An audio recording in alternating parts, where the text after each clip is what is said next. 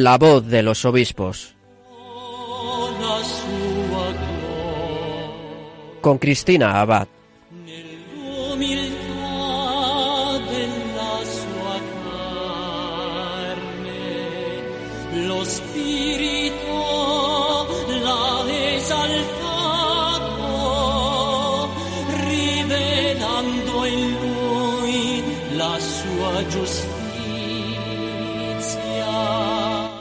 Buenas noches, queridos oyentes de Radio María. Bienvenidos un domingo más a La Voz de los Obispos. Les saluda Cristina Abad y durante esta hora estaré con ustedes para acercarnos juntos un poquito más a la vida, al testimonio y a las noticias de nuestros prelados. En el programa de hoy tendremos el honor de entrevistar a Monseñor Don Antilano Rodríguez Martínez, obispo de Sigüenza, Guadalajara, diócesis precisamente, que este mes celebra el décimo aniversario de Radio María. Nuestro colaborador Miquel Bordas nos acompañará en nuestra sección de Episcoflases. Con él comentaremos el gran acontecimiento que hemos celebrado esta mañana con la canonización de San Manuel González. Podremos escuchar hoy también las palabras del obispo de Palencia, Monseñor Don Manuel Herrero Fernández, anunciando la alegría de contar en España con otro obispo santo. Y a solo una semana de celebrar la Jornada Mundial de las Misiones, el arzobispo de Barcelona, Monseñor don Juan José Omeya, compartirá un mensaje que nos ayudará a profundizar en la realidad misionera que especialmente estamos viviendo este mes de octubre. Nuestros últimos minutos los viviremos con nuestra Madre, la Santísima Virgen. En nuestra sección de la voz de los obispos desde el corazón de María, Monseñor Donatilano Rodríguez volverá a estar con nosotros para revelarnos al menos un trocito de la parcela que ocupa en el corazón de Nuestra Señora. Pues a ella le encomendamos nuestro programa y de su mano comenzamos en este 16 de octubre, festividad de Santa Margarita María de Alacoque.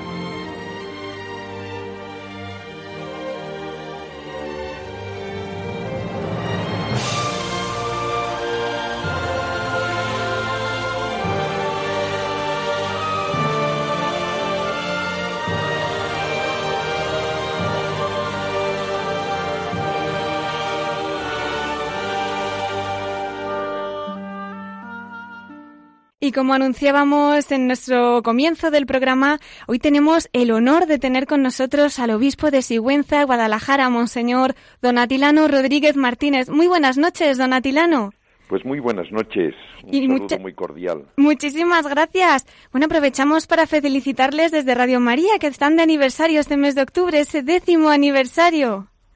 Pues ciertamente está celebrando el décimo aniversario Radio María en la diócesis y yo quiero pues felicitarles también por la labor extraordinaria que están realizando, por el entusiasmo que ponen en todo lo que hacen y al mismo tiempo pues animarles a continuar eh, realizando este servicio tan importante a la evangelización a través de los medios de comunicación social. Muchísimas gracias, don Adilano. Es para nosotros importantísimo su apoyo y su oración en esta labor y sobre todo que los voluntarios no están, están llevando a cabo junto a todo el equipo de Radio María. Eh, bueno, vamos a presentarle un poquito por encima porque sabemos que su vida, pues lógicamente, podríamos estar un programa entero hablando de todos esos sitios en los que ha estado. Pero bueno, por lo menos que nuestros oyentes le conozcan un poquito más y luego ya enseguida entramos con nuestra entrevista, don Atilano. Pues muy bien, muchas gracias. bueno, usted nace en Trascastro, un pueblo de la parroquia de Leitariegos en Asturias, que por cierto me imagino que estará contentísimo con estos mártires asturianos que han beatificado la semana pasada. pues ciertamente eh, estuve, tuve la dicha de participar en la ceremonia de beatificación del primer sacerdote asturiano eh, asesinado en Asturias eh, y también de los tres primeros laicos, dos de ellos asesinados juntamente con este sacerdote, pues por mantenerse firmes en su fe, por no renunciar eh, a la fe en Jesucristo y por vivirla perdonando a quienes les eh, sometían a la muerte hasta las últimas consecuencias. Madre mía, pues qué privilegio, don Atilano, poder haber tenido esos testimonios tan de cerca y sin duda que ahora desde el cielo estarán intercediendo por usted, por su diócesis y espero que por todos nosotros también, ¿verdad? Sin duda alguna ha sido una ceremonia pues muy muy bella, ha sido una participación extraordinaria de sacerdotes y de todo el pueblo de Dios y mm, fundamentalmente pues eh, hemos vivido como el testimonio de los santos y de los mártires es un testimonio que permanece a lo largo de los siglos y que es una llamada también eh, y una invitación a todos los cristianos en este momento de la historia en que parece que la indiferencia religiosa puede eh, apoderarse de la convivencia social e incluso a veces también de la actividad de la Iglesia para renovar nuestra fe y para renovar también nuestra llamada a la santidad. Tiene toda la razón. Esa llamada a la santidad que tenemos que aspirar y, como bien dice, nos interpela, nos interpela a cada uno de nosotros. Pues, don Atilano, muchas felicidades también por, por ese testimonio, ¿no? Y bueno, me imagino que allí en Oviedo usted ha vivido muchísimos momentos. Allí, pues, cursó estudios eclesiásticos en el seminario, recibió la ordenación sacerdotal en su parroquia natal, además, de manos de Monseñor Gabino Díaz Merchán, un 15 de agosto de 1970, qué tan precioso, con la Asunción. Es licenciado en Teología Dogmática por la Universidad Pontificia de Salamanca, los primeros años de su ministerio sacerdotal los pasa en su diócesis natal dedicado a la pastoral parroquial y a la formación de seminaristas. Eh, solicitado por el arzobispo de Zaragoza, Monseñor Elías Llanes Álvarez, pasa a dirigir la Secretaría Particular del Prelado de Zaragozano en aquella diócesis desde julio de 1977 a noviembre de 1992. El 5 de enero de 1996 fue nombrado obispo auxiliar de Oviedo y titular de Orea por su santidad Juan Pablo II. Su consagración episcopal tuvo lugar en la Catedral de Oviedo el 18 de febrero de 1996 y el 26 de enero de 2003 fue designado obispo de Ciudad Rodrigo en Salamanca. El 2 de febrero de 2011 fue nombrado obispo de Sigüenza, Guadalajara, Tomó posesión de esta diócesis en la Catedral de Sigüenza el 2 de abril de ese año y hace su entrada en Guadalajara al día siguiente, el 3 de abril de 2011. La Asamblea Plenaria de 1996 lo ascribe a la Comisión Episcopal de Migraciones, encomendándole la atención pastoral de las misiones españolas en Francia. En 1999 también forma parte de las comisiones de Pastoral Social y Migraciones, ocupándose de la pastoral penitenciaria. En 2002 lo nombran miembro de la Comisión Episcopal de Apostolado Segrar y es elegido obispo conciliario nacional de la Acción Católica Española. En la actualidad es miembro de la Comisión Episcopal de Pastoral Social y obispo responsable de Cáritas Española. Eh, don Atilano, eh, un buen recorrido, sin duda. Me imagino que llevará en su corazón una parcelita de, de cada diócesis en la que ha estado, ¿no? Pues ciertamente, siempre cuando uno le van nombrando eh, primero sacerdote eh, de distintas parroquias o de distintas actividades pastorales en una diócesis, y posteriormente, como ha sucedido conmigo, pues obispo también, eh, primero en mi tierra y después en Ciudad Rodrigo, ahora en Sigüenza, Guadalajara, pues fundamentalmente pues guardas muchos recuerdos entrañables eh, del cariño, del testimonio de fe, de la vivencia de la caridad, pues de tantos cristianos buenos como tenemos en nuestra iglesia. Por eso yo suelo decir que eh, uno siempre recibe mucho más de lo que puede dar a los demás. Y mi experiencia personal es esta.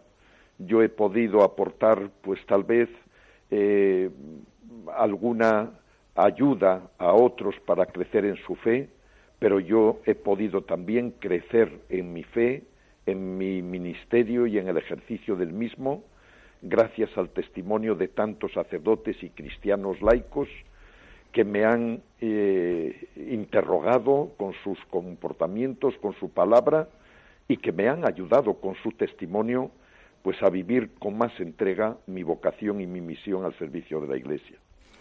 Eh, y por, otra parte, yo también resaltaría en, durante estos años en el ejercicio del ministerio sacerdotal, pues la, eh, ¿cómo diría?, eh, la necesidad que el hombre tiene de Dios. En los lugares en donde he desempeñado eh, mi ministerio, he, he, percibido siempre cómo las personas, aunque aparentemente eh, no practiquen o no tengan una expresión religiosa nítida, sin embargo, en el fondo de su corazón, cuando te pones en contacto con ellos y dialogas desde la verdad, siempre encuentras ese testimonio de búsqueda de Dios y de necesidad de Dios para explicar su vida y para vivir con esperanza. Desde luego que sí, esperanzadoras palabras. Y como bien dice, pues a lo largo del recorrido, ¿no? De tantos sacerdotes, de tantos obispos, de tantos fieles en las diócesis, como bien nos comunica, hay mucho que aprender. Pero concretamente, en el caso de Sigüenza es una diócesis especial, es una diócesis de gran tradición, si no he recogido mal los datos, de más de 1400 años, incluso que llegó a ser la cuarta sede episcopal de España, ¿no? Entonces, como obispo, desde su punto de vista, ¿qué tesoro conserva esta diócesis que también pueda compartir con el resto de las diócesis españolas? Bueno, yo diría que eh, un primer tesoro eh, está eh, representado en sus monumentos religiosos, en los magníficos retablos, iglesias, ermitas, que conserva todavía pues el sabor de la fe de milenios, de, tantos cristianos que han vivido a lo largo de estos milenios su fe y que nos han dejado testimonio de la misma a través de estas representaciones escultóricas o de los cuadros, retablos, imágenes, tallas, orfebrería que descubrimos en muchas eh, parroquias de la diócesis. Y por otra parte, yo diría que el gran tesoro eh, para la diócesis de Sigüenza, Guadalajara, y creo que para compartirlo con otras diócesis, es también el testimonio de los santos y de los mártires que han acompañado la vida de esta diócesis a lo largo de estos siglos. Años, eh, estos testimonios, en donde de un modo especial eh, resaltan, por una parte, la apertura a Dios como fundamento y como cimiento de la vida humana y de la vida cristiana, y por otra parte ese testimonio de caridad que nace del amor de Dios y que han sido capaces de expresarlo estos hombres y mujeres, pues con su apertura también a las necesidades de los hermanos, especialmente pues a los más pobres. Yo diría, por lo tanto, por una parte los monumentos, la arquitectura, eh, digamos, el sentido religioso que se percibe a través de la visita a los distintos eh, templos, eh, a la catedral y a otros templos de la diócesis, pero sobre todo ese testimonio vivo que nos ha quedado impreso en personas concretas que han sabido abrir su vida al amor de Dios y al amor a los hermanos. Sin duda una riqueza, como bien dice, en los mártires, en tantos santos, eh, pues no sé, son muchos. Ahora mismo me viene a la cabeza San Pascual Bailón, por ejemplo, ¿no? Ya de allí de su diócesis, gran apóstol de la Eucaristía y precisamente hoy que celebramos esa canonización del Beato Manuel González, pues qué bonito, qué bonito que en el día de hoy sigan vivos esos testimonios. Don Atilano, ¿qué nos podría decir pues mirando un poquito ese testimonio de los santos que nos está comentando y el de San Manuel González que celebramos hoy, cómo nosotros hoy en día, cada uno, desde donde estemos, desde nuestro estado de vida, podamos acoger la Eucaristía, ¿no? Y vivirla como la vivían ellos, como la vivía San Pascual Bailón o el Beato Manuel González. Yo creo que eh, los testimonios de, mm, concretos de don Manuel González, eh, el obispo de los agrarios abandonados, y también el de San Pascual Bailón, es un testimonio que nos revela en dónde está el centro, el, fundamento y la cima de la vida cristiana. Y nos hacen descubrir que el centro de esta vida como creyentes está en la Eucaristía, en la celebración de la misma y en la presencia eucarística posterior a la celebración en el sagrario. Y nos lo dicen fundamentalmente por dos razones. La primera porque en la Eucaristía nosotros experimentamos y actualizamos el amor de Dios manifestado en Jesucristo y derramado en nuestros corazones por el Espíritu Santo. Es ahí en donde Dios Padre continúa regalándonos a su Hijo para que vuelva nuevamente hoy a entregarnos su cuerpo y su sangre como alimento de salvación y como bebida de vida eterna. Y por otra parte, algo que aparece con mucha nitidez en las primeras comunidades cristianas. Nos dice el libro de los Hechos de los Apóstoles que los primeros cristianos se reúnen fundamentalmente para la escucha de la palabra de Dios, para eh, la oración en común, para la fracción del pan es decir, para la celebración de la Eucaristía, para dejarse imbuir, eh, orientar, transformar por la palabra de Dios. Y todo esto, ¿para qué? Todo esto para compartir lo que tienen y lo que son con los hermanos. Por eso nos dice el libro de los Hechos de los Apóstoles que nadie pasaba necesidad en aquellas comunidades porque el que tenía compartía no solamente eh, sus bienes, sino su persona con los más necesitados. Hacia ahí tiene que ir la vida cristiana y la Eucaristía es, por así decirlo, el centro de donde hemos de partir para alimentarnos de ese amor de Dios y traducirlo después en nuestra vida ordinaria, eh, en la atención a cada persona, en el cuidado de cada ser humano, en la defensa de su dignidad, en la valoración de sus muchos valores y de sus muchas cualidades, que con ellos también nos enriquecemos nosotros.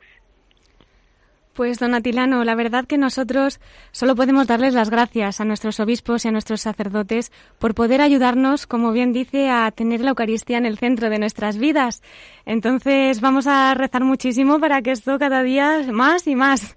No sé ahora mismo cuántos sacerdotes tienen allí en la diócesis, don Atilano, y seminaristas que estén en proceso también. Bueno, nosotros en estos momentos contamos con unos 150 sacerdotes en la diócesis y son solamente cuatro los seminaristas.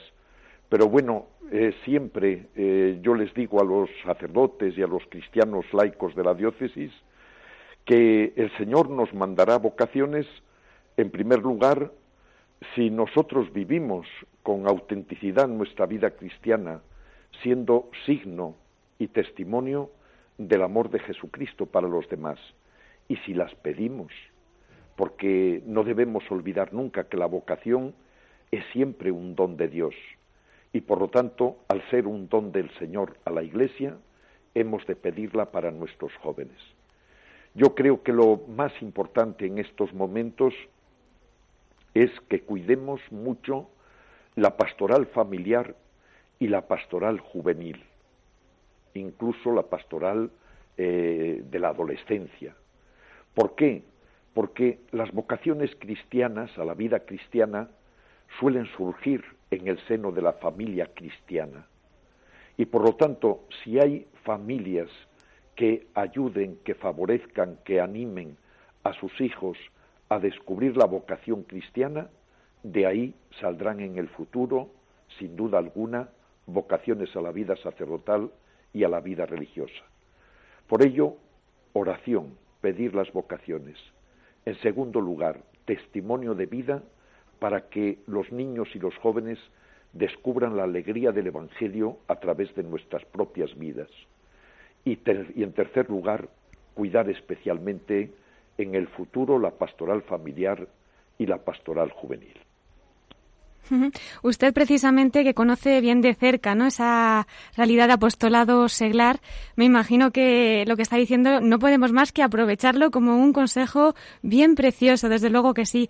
¿Qué retos don Atilano nos propondría para conseguir una participación más activa concretamente en los laicos, pero que también tuviera compromiso, que tuviera responsabilidad? Bueno, yo diría que los laicos eh, son miembros vivos de la Iglesia en virtud del sacramento del bautismo.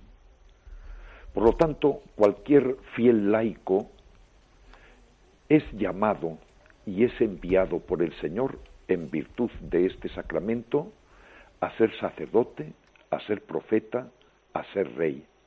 Es decir, a servir a los demás, a anunciar a los demás la buena noticia de la salvación de Dios, y a celebrarla también entregándose a sí mismo al Señor y a los demás.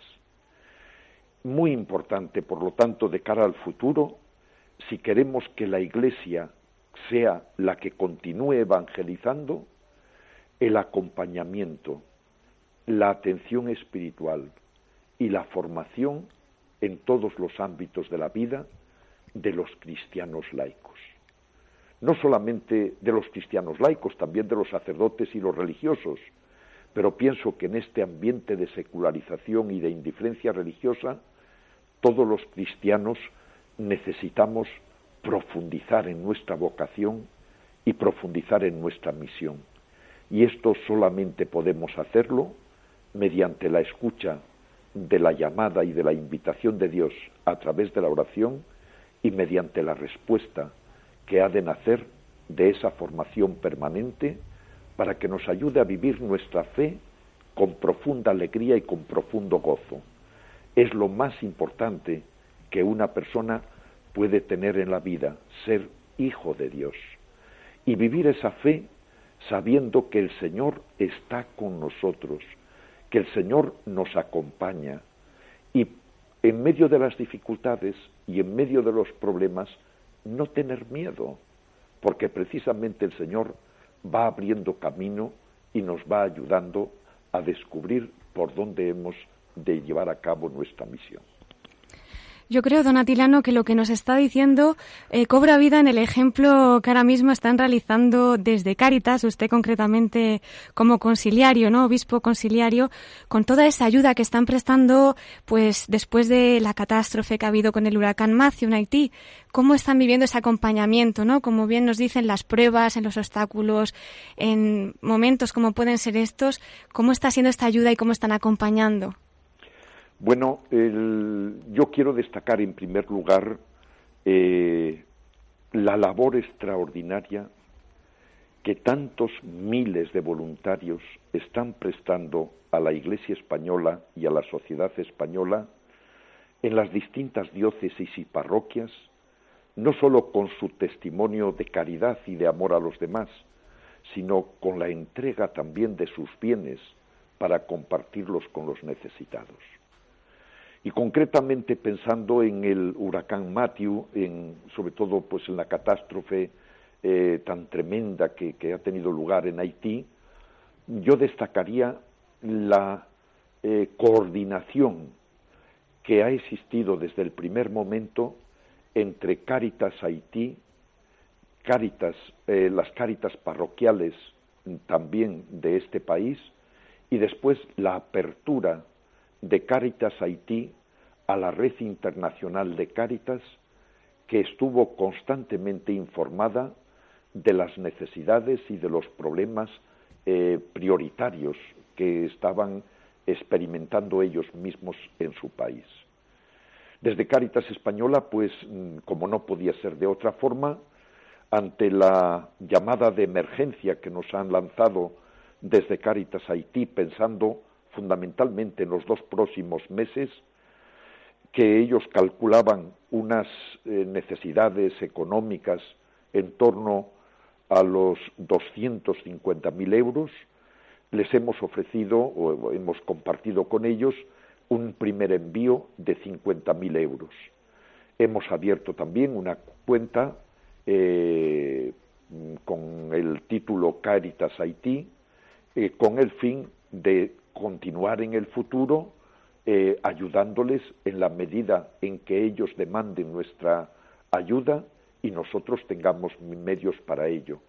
Por lo tanto, bueno, pues eh, ya que me brinda la oportunidad, yo quiero invitar una vez más pues a los católicos españoles a ser generosos eh, con estas causas humanitarias en donde la pobreza y la miseria en que ya viven algunos países pues se multiplica ante este tipo de situaciones. Claro que sí, pues vamos a tenerlo en cuenta. Don Atilano, le agradecemos muchísimo sus palabras y yo creo que además van a ser de, mucho consuelo para todos los que nos puedan estar escuchando en estos momentos. Don Atilano, se pasa el tiempo volando, ya estamos finalizando prácticamente y bueno, pues hablando de ese voluntariado ahora mismo en otro sentido, eh, nos gustaría mucho que de cara a esa jornada del 29 de octubre que van a tener ese encuentro de Radio María para conmemorar el décimo aniversario, pues que nos dejara un mensajito. Ya sabemos que se van a reunir voluntarios de Madrid, de Alcalá, Alcobendas, Boadilla, Getafe, Toledo, Talavera, Cuenca, Ciudad Real, Almagro, Valdepeñas, Cuenca y, como no, Guadalajara. Entonces, pues somos todo oídos para lo que nos pueda decir de cara a ese 29 de octubre que está por llegar, don Atilano. Bueno, pues yo fundamentalmente lanzaría un, eh, un lema que, bueno, pues ya hemos escuchado en muchas ocasiones, pero que es bueno volver a escucharlo y tal vez renovarnos también ante ese mensaje. La unión hace la fuerza. Yo creo que ahí está el gran secreto de Radio María, esa gran unidad que existe entre tantos voluntarios eh, de las distintas diócesis de España, que hacen posible no solamente la formación, la ayuda espiritual y la atención a tantas personas que esperan la voz de Radio María, a través de la cual también habla Dios, sino que esa unión y esa comunión, pues no solamente permanezca eh, viva en este momento, sino que crezca cada día. Y de eso también de alguna forma depende el futuro de nuestra apertura y de nuestra capacidad de acogida a otros que puedan colaborar y que puedan ayudar para que esta magnífica labor que está realizando Radio María continúe no solamente viva en el futuro, sino que produzca abundantes frutos en todos aquellos que se acerquen a escuchar la emisora.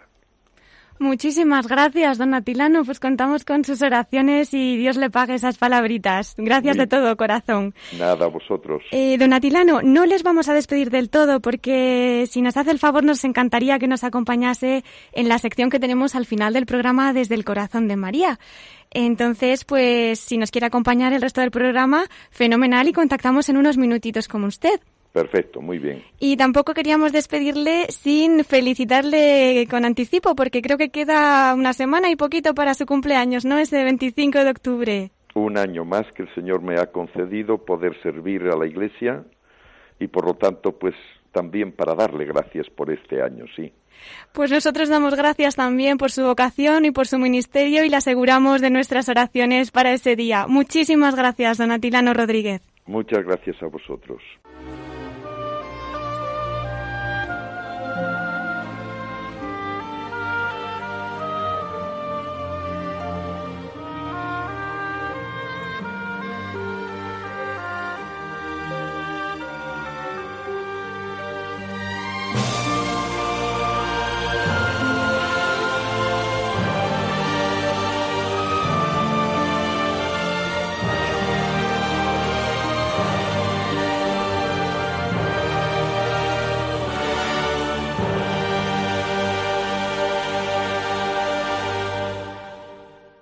Estás escuchando La voz de los obispos con Cristina Abad, Radio María.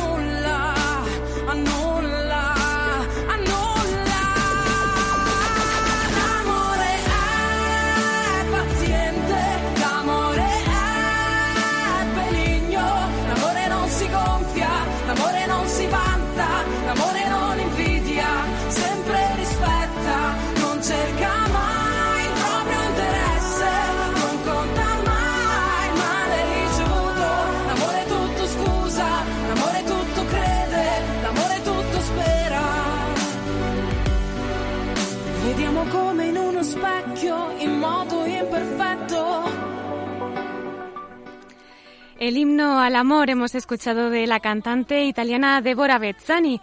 Bonitas palabras en ese legado que nos deja San Pablo y que podríamos decir que cobra vida en testimonios como el que hemos escuchado hace unos minutos del obispo de Sigüenza, Guadalajara, don Atilano Rodríguez, hablándonos de esa entrega constante, ¿no? A través de, de su ministerio, al servicio de Dios, al servicio de la Iglesia y, como no, de las almas.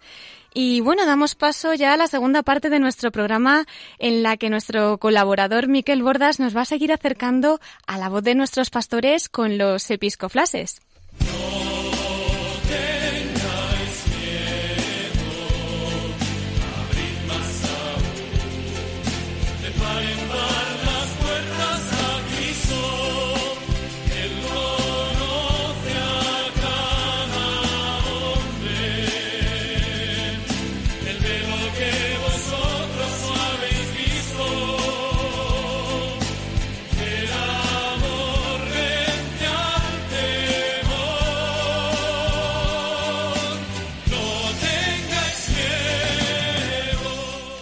Y como cada domingo tenemos con nosotros a Miquel Bordas para resumirnos las noticias más importantes de esta semana de nuestros obispos. Muy buenas noches, Miquel. Buenas noches, querida Cristina. Pues sí, estarás adivinando la noticia, que es la gran noticia del día. en el día de hoy hemos tenido el cielo abierto, porque han canonizado a un santo obispo español, San Manuel González, junto con otros seis santos de otros países, en Roma, claro. Un día grande, sin duda, claro que sí. Sí, especialmente para las diócesis de Sevilla, de donde era natural, como las diócesis donde estuvo mm, como prelado, tanto la de Málaga como la, precisamente la palentina. Ahí en Palencia, su obispo actual, don Manuel Herrero, curiosamente tocayo de San Manuel González, es verdad. en una rueda de prensa comentaba lo siguiente. ¿Quieres escucharlo? Por supuesto que quiero.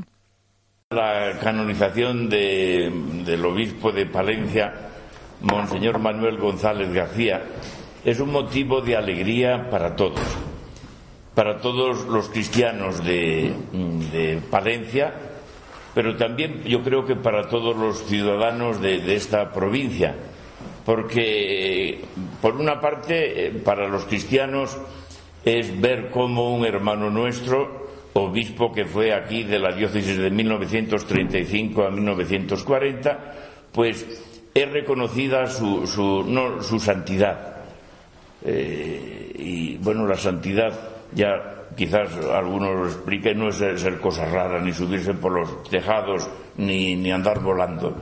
Es sencillamente que ha vivido su bautismo y la vocación a la que Dios le ha llamado dignamente, admirablemente, siguiendo los pasos de Jesucristo, entregado a Dios y a los hombres, en, cada uno en su diverso carisma. Él, lógicamente, primero como cristiano, después como sacerdote, eh, primero en Sevilla, después en Huelva, como obispo en Málaga y después también como obispo aquí en, Palencia. Pero también es un orgullo para los demás, que sean creyentes o no creyentes, porque es alguien de nuestra tierra que es reconocido, y yo creo eh, a nivel mundial, de toda la Iglesia Universal, y eso también es un motivo de alegría. Que resuene el nombre de Palencia, yo creo que es motivo, pero por esta razón, no porque ha habido una catástrofe o porque no, por una cosa buena, noble, justa y para nosotros también santa. En segundo lugar, yo creo que además de motivo de, alegría, es un motivo también de, estímulo de acicate. Porque un santo, eh, canonizar a un santo, es como, como si Dios nos dijera a cada uno de nosotros, tú también puedes serlo. Y tú también debes serlo. Los cristianos, por el bautismo, debemos ser santos. Pero ya os digo, consiste en vivir nuestro bautismo en profundidad, vivir como hijos de Dios siguiendo a Jesucristo y movidos por su Espíritu, y también siguiendo a Jesucristo, pues vivir como hermanos de todos los hombres, viviendo desde el amor, desde el servicio, desde el perdón y desde la entrega. Y esto lo hizo admirablemente eh, eh, don Manuel. Bueno, pues nosotros tenemos que recoger ese reto y, lógicamente, pues eh, intentar, en la medida de nuestras posibilidades, responder. La diócesis por eso se alegra, pero también recoge este reto. Hemos escuchado esas palabras del obispo de Palencia, don Manuel Herrero, expresando su alegría ante la canonización de don Manuel González y acogiendo a su vez ese reto como plantea en ese modelo de santidad del nuevo santo. Seguramente estarán celebrándolo todavía ahí en Roma, ¿no, Miquel? Pues sí, eh, mañana por la mañana continuarán dando gracias a Dios por este regalo de la canonización en la Basílica Papal de Santa María la Mayor a las 8 de la mañana en una misa de acción de gracias presidida por el cardenal eh, prefecto de la Congregación para la Causa de los Santos, eh, Angelo Amato. Pues seguro que será una celebración bellísima, sin duda. Y bueno, hablando de cardenales italianos, has estado estos programas eh, invitándonos a seguir esa visita del secretario de Estado, del cardenal Parolín. Aunque sea a modo de flash o de resumen, ¿no nos puedes retransmitir, entre comillas, algo de esa visita, de sus palabras? Pues tengo algo incluso mejor, sus propias palabras, y pienso que es mejor escucharlo directamente directamente a él. Esto sí, que es una sorpresa. Es, un mensaje para los medios de comunicación. Pues sin más dilación vamos con las palabras del cardenal Parolín, secretario de Estado. La ocasión de mi venida fue primero esta participación en las celebraciones del 13 de octubre, del 12 del 13 de octubre en Fátima.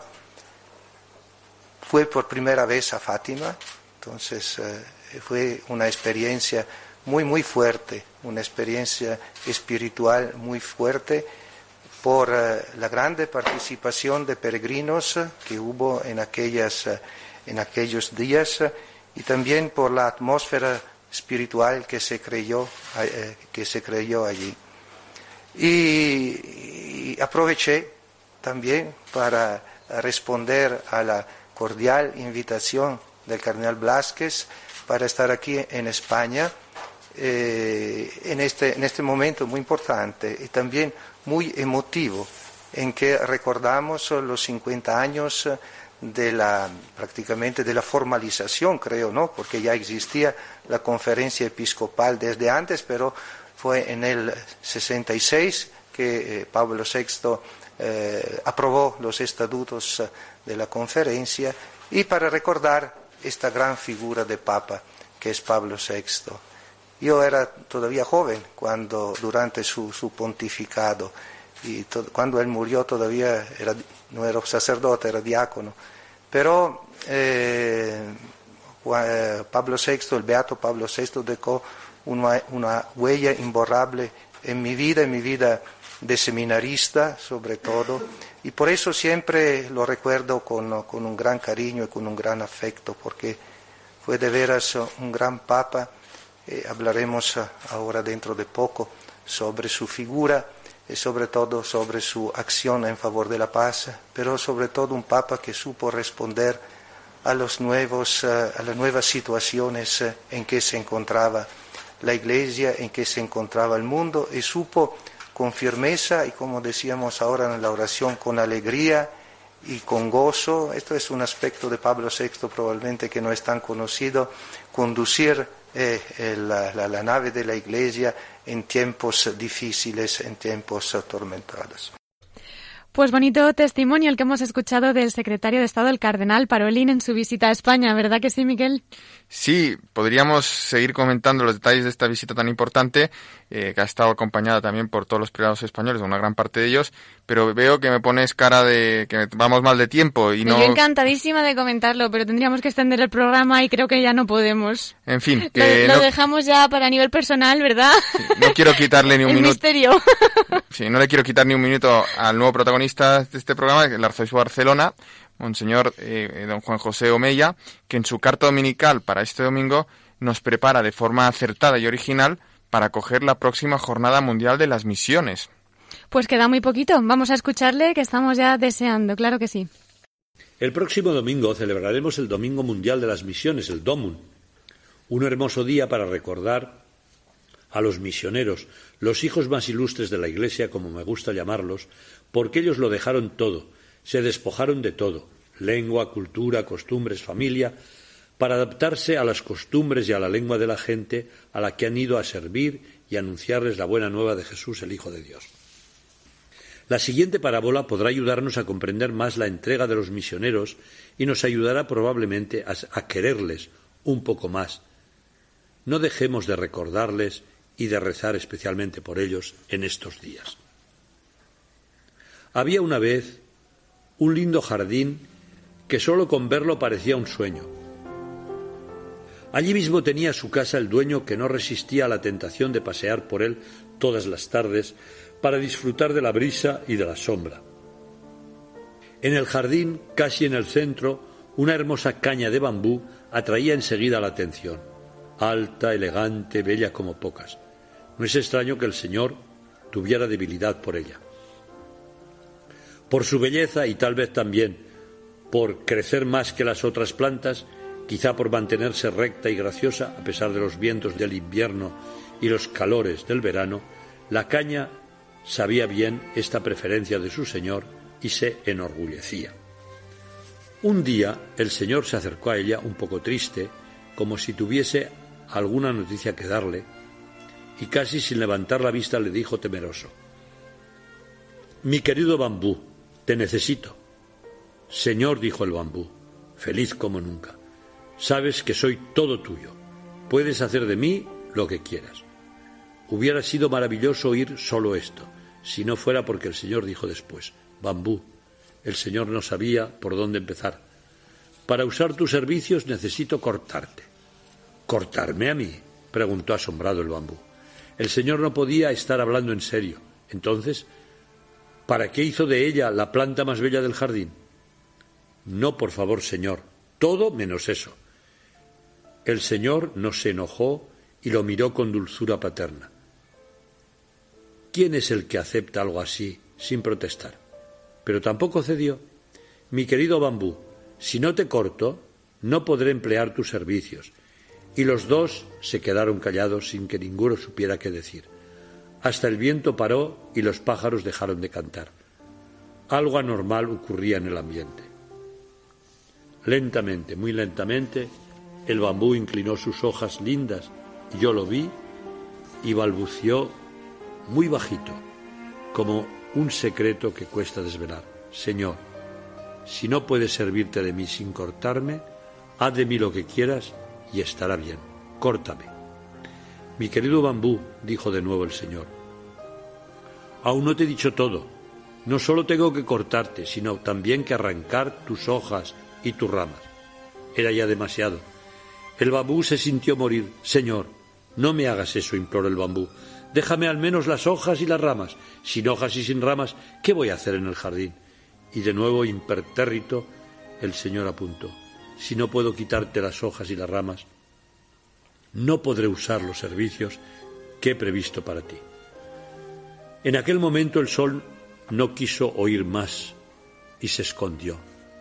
Los pájaros batieron sus alas y abandonaron el jardín para no saber el final.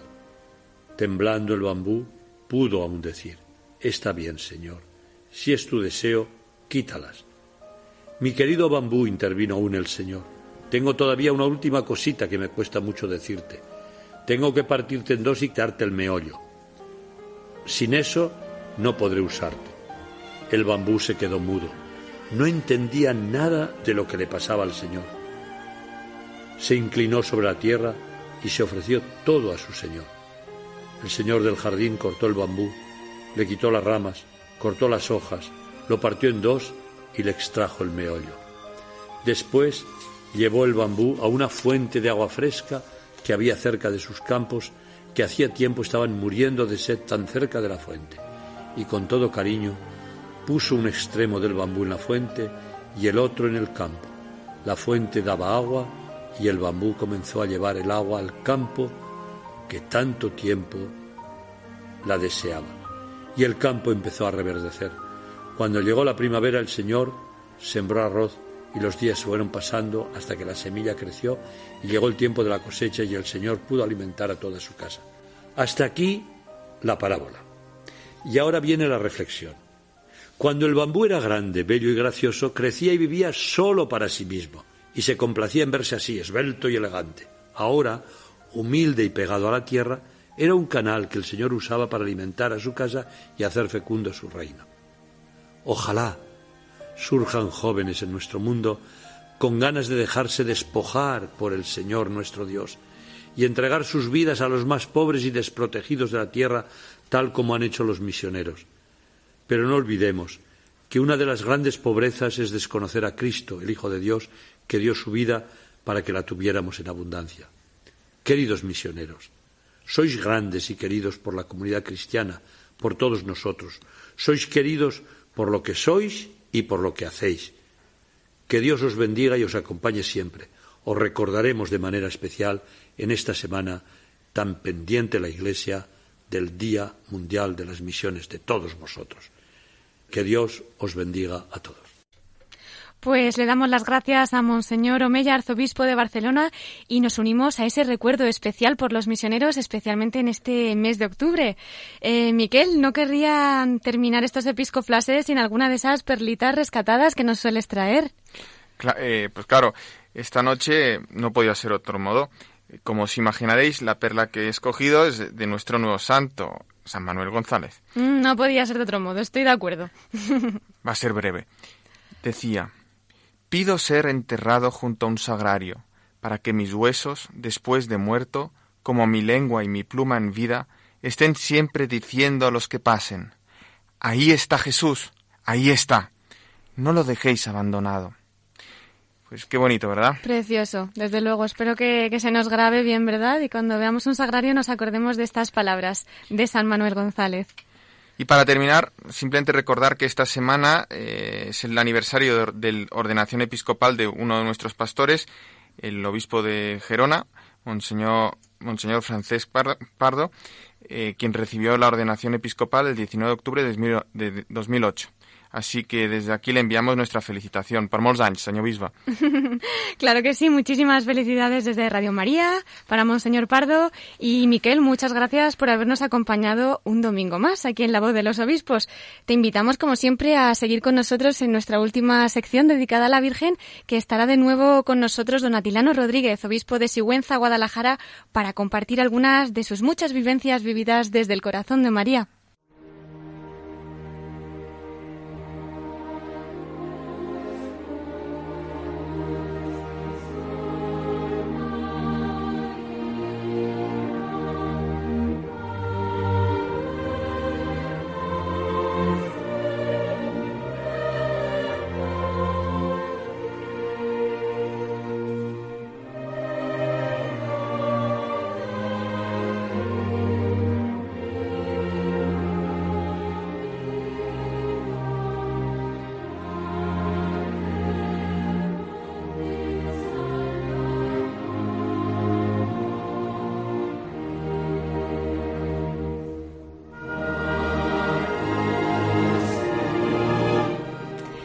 Y entramos en nuestra sección de la voz de los obispos desde el corazón de María.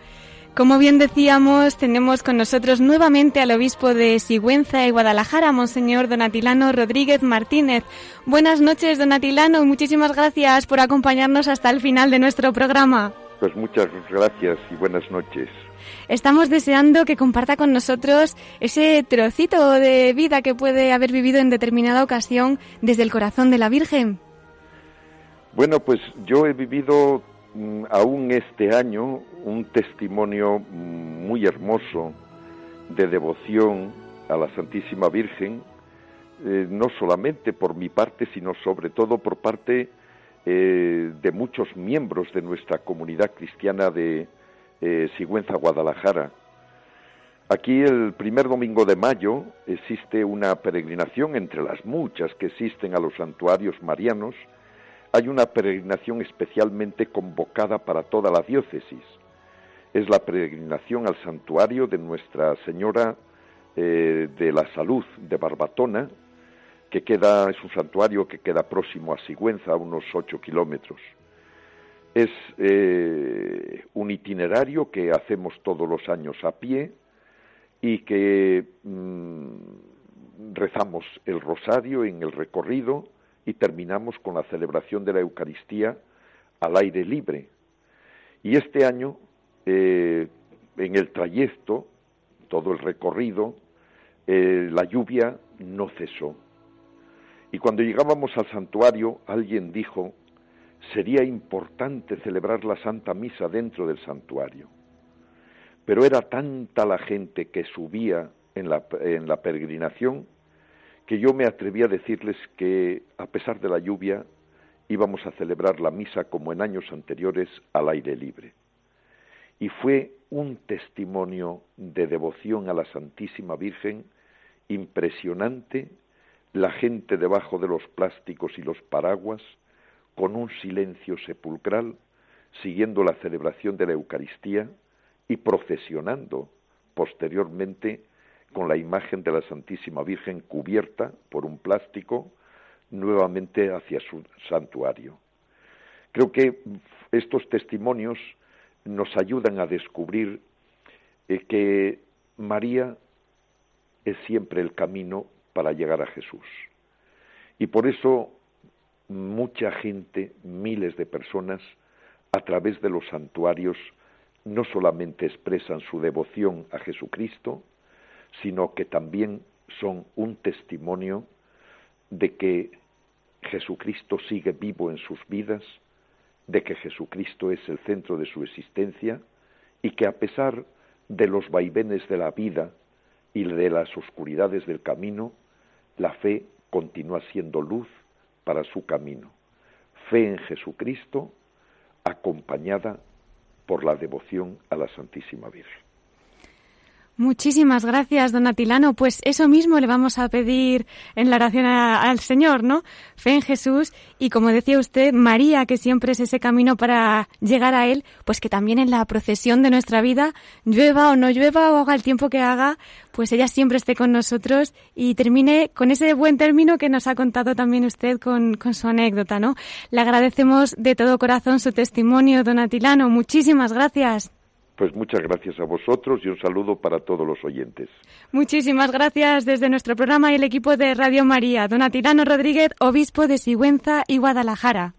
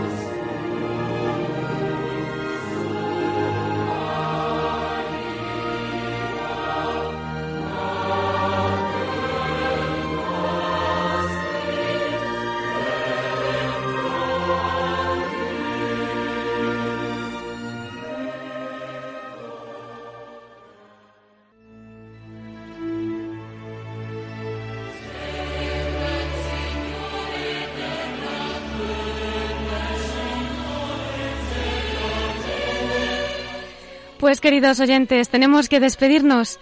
Agradecemos especialmente a don Atilano Rodríguez, obispo de Sigüenza, Guadalajara, el haber estado esta noche con nosotros.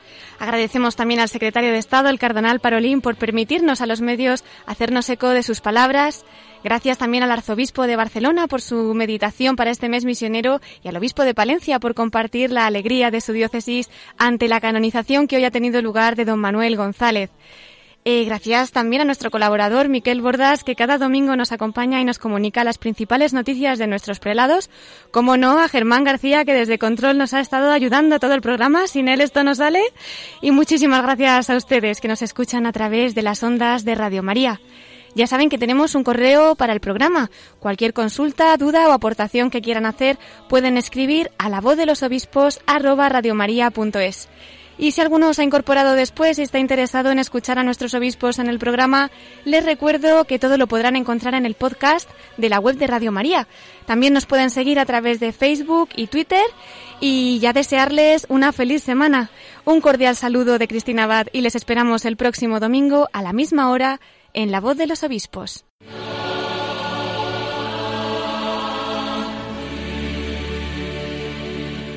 Han escuchado La Voz de los Obispos con Cristina Abad.